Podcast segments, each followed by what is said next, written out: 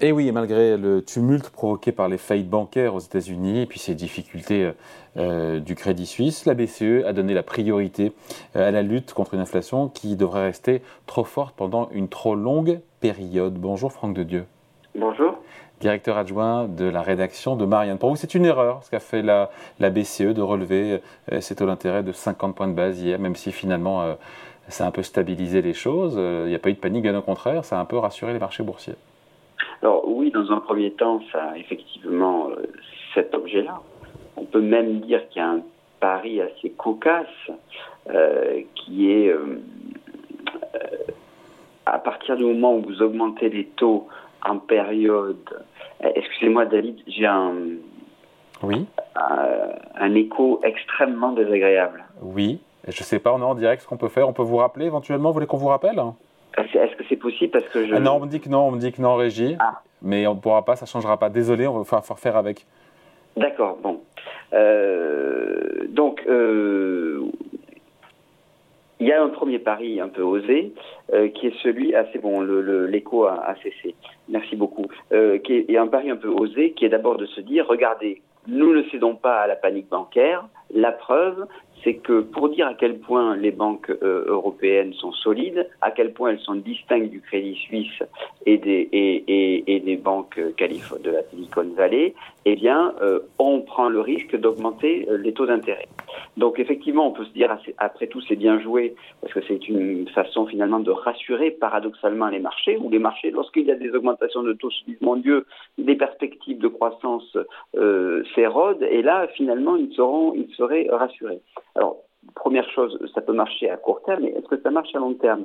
Premièrement, quand vous augmentez les taux d'intervention, euh, vous mettez les banques dans une situation un peu délicate, parce que les augmentations de taux, euh, si la courbe des taux se prolonge, sur les, échéances long terme, ben, ça dévalorise vos portefeuilles obligataires. Et donc la, question qui est sur toutes les lettres de savoir est-ce que les banques euh, commerciales qui sont euh, qui ont, sous le coup des milliards et des milliards d'obligations d'État se retrouvent fragilisées par cette poursuite de la remontée des taux La réponse est oui. Donc il y a une première erreur qui est de dire à la rigueur ça peut jouer à court terme pour, je dirais, ramener le calme. C'est une sorte de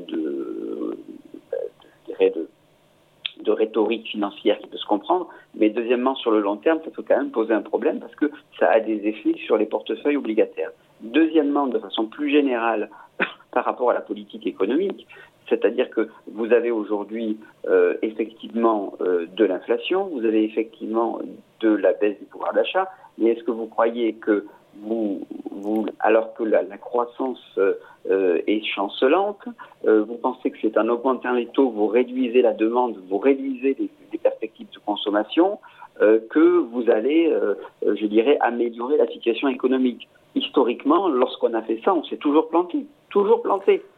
Oui, mais en même temps, vous savez que dans son combat Aujourd'hui, euh, elle ne peut pas laisser filer encore plus l'inflation. On est à 8,5% en février. Son mandat est à 2%. Elle est coincée aussi. Et puis il y a ce dilemme avec, encore une fois, la stabilité financière. Et en même temps, elle dit il, faut mener les deux combats. C'est ce qu'elle nous dit en creux. Hein.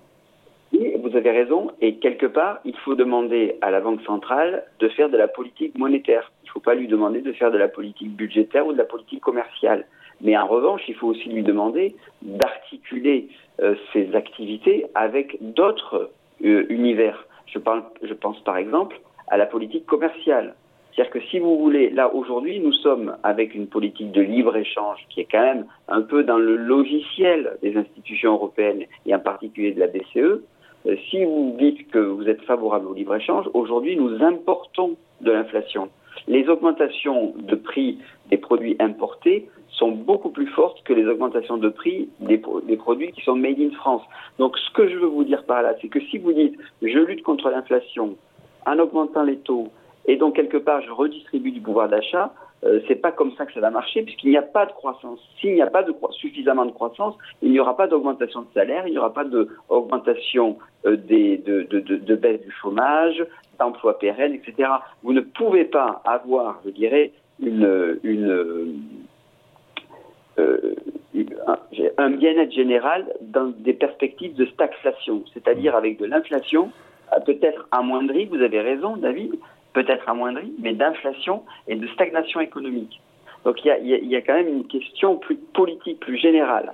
Et sachant que si on commence à jouer ce jeu-là, ce que nous dit l'actualité de ces quelques jours passés, de cette semaine, c'est que quelque part, on, s'expose à, des crises financières. Malgré tout, on s'expose qu'à des crises financières parce qu'on dévalorise le portefeuille euh, obligataire des, banques commerciales. Donc elle participe à la fragilisation des portefeuilles obligataires des banques notamment, la BCE en relevant ses taux d'intérêt?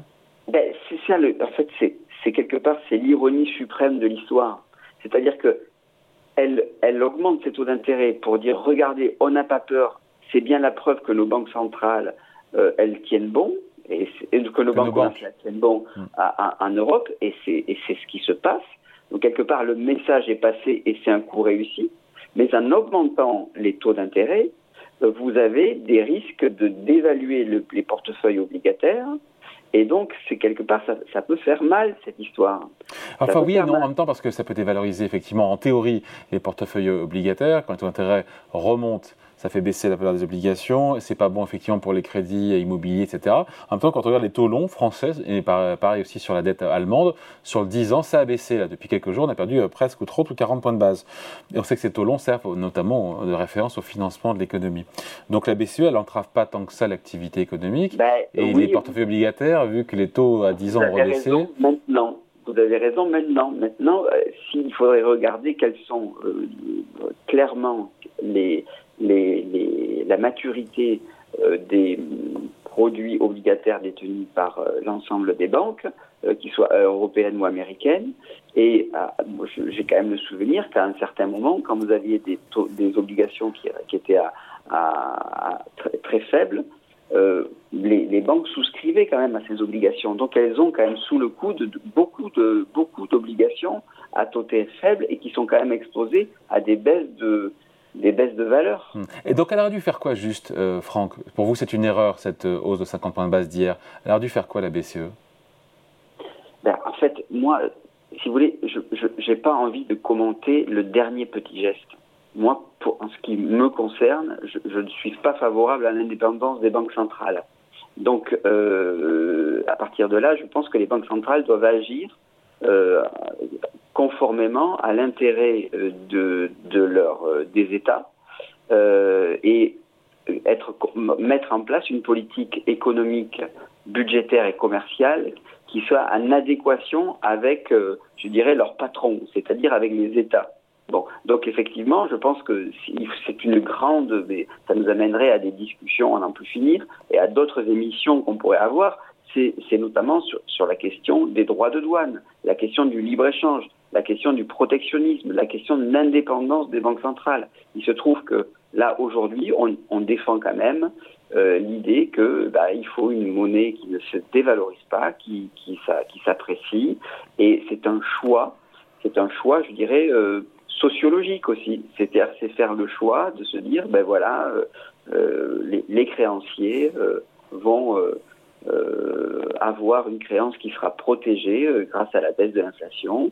Et puis, vous allez avoir euh, des gens qui cherchent à, s'endetter euh, pour euh, prendre des risques, des gens qui cherchent à s'endetter pour être propriétaires immobiliers et qui se retrouvent quand même un petit peu empêchés.